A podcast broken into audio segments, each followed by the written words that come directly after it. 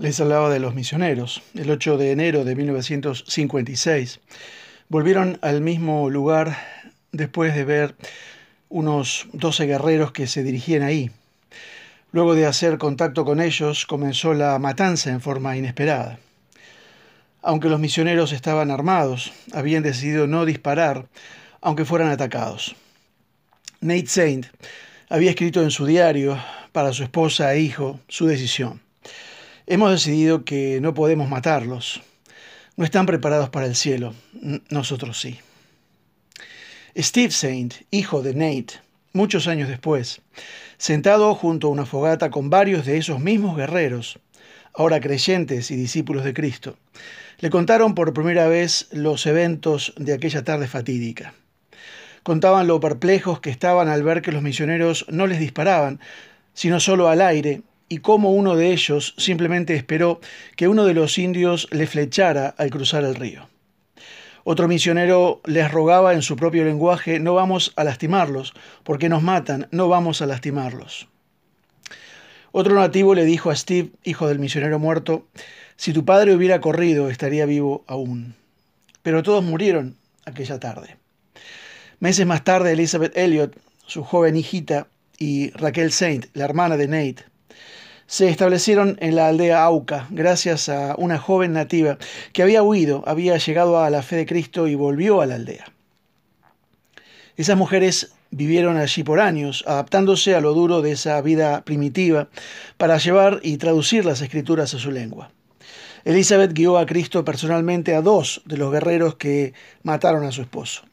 Ella recuerda escribiendo, cuando estaba con mi radio de onda corta en la jungla de Ecuador, y escuché el reporte que mi esposo estaba perdido. Dios trajo a mi mente las palabras del profeta Isaías. Cuando pases por las aguas, estaré contigo. La ausencia de Jim me obligaba a ir a Dios, mi esperanza y mi único refugio. Puedo decir que el sufrimiento es un medio irreemplazable a través del cual aprendí la indispensable verdad de que Dios es el Señor. Nueve años después del martirio de estos cinco hombres, el Evangelio de Marcos se publicó en la lengua auca. Se estableció una iglesia y el primer pastor fue uno de aquellos que mataron a los misioneros. Su nombre era Quimo, y él bautizó al hijo de Nate Saint, Steve, en el mismo río donde encontraron muerto a su padre. No hay modo mejor de ilustrar eh, el ministerio de reconciliación que ese. Un autor escribió Dios ha usado a estos mártires, una esposa y a una de las hermanas de estos misioneros, para reconciliarse con los Aucas, la reconciliación de Cristo. Steve Saint, el hijo del misionero muerto y su familia, se mudaron a Ecuador en 1995 para eh, construir un aeropuerto y un hospital para los Aucas y otras tribus. Luego Steve publicó la conversación que tuvo con los guerreros Aucas en aquella fogata. Uno de estos guerreros contó una historia luego confirmada por otros guerreros y sus mujeres. Hablaron de una música que escucharon, extraña música, cuando ya los misioneros estaban tendidos en la ribera del río y por encima de los árboles vieron una multitud de kowodi, la palabra que usaban para extranjeros y misioneros. Un nativo describió su canto como un coro de luces, moviéndose un cielo similar a luciérnagas.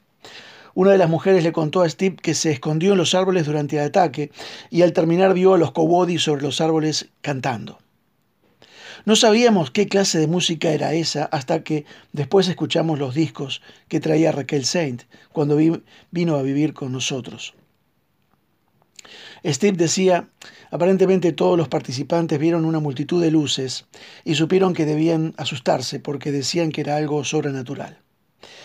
Dios raramente obra así, quizá para dejar una evidencia tangible que Cristo venció al mundo, aun cuando sus embajadores morían en aquel río. Es una evidencia que también nosotros, sus embajadores, se nos ha dado el honor de representar su reino, presentando al mundo los términos de rendición y paz con Dios, a una costa de nuestra comodidad, nuestras agendas, nuestros deseos y quizá de nuestras vidas. Este es nuestro ministerio, ese es nuestro mensaje. Jim Elliot, el esposo de Elizabeth, escribió alguna vez en su diario una frase muy profunda. Decía, no es tonto quien da lo que no puede guardar para ganar aquello que no puede perder. Que Dios te bendiga.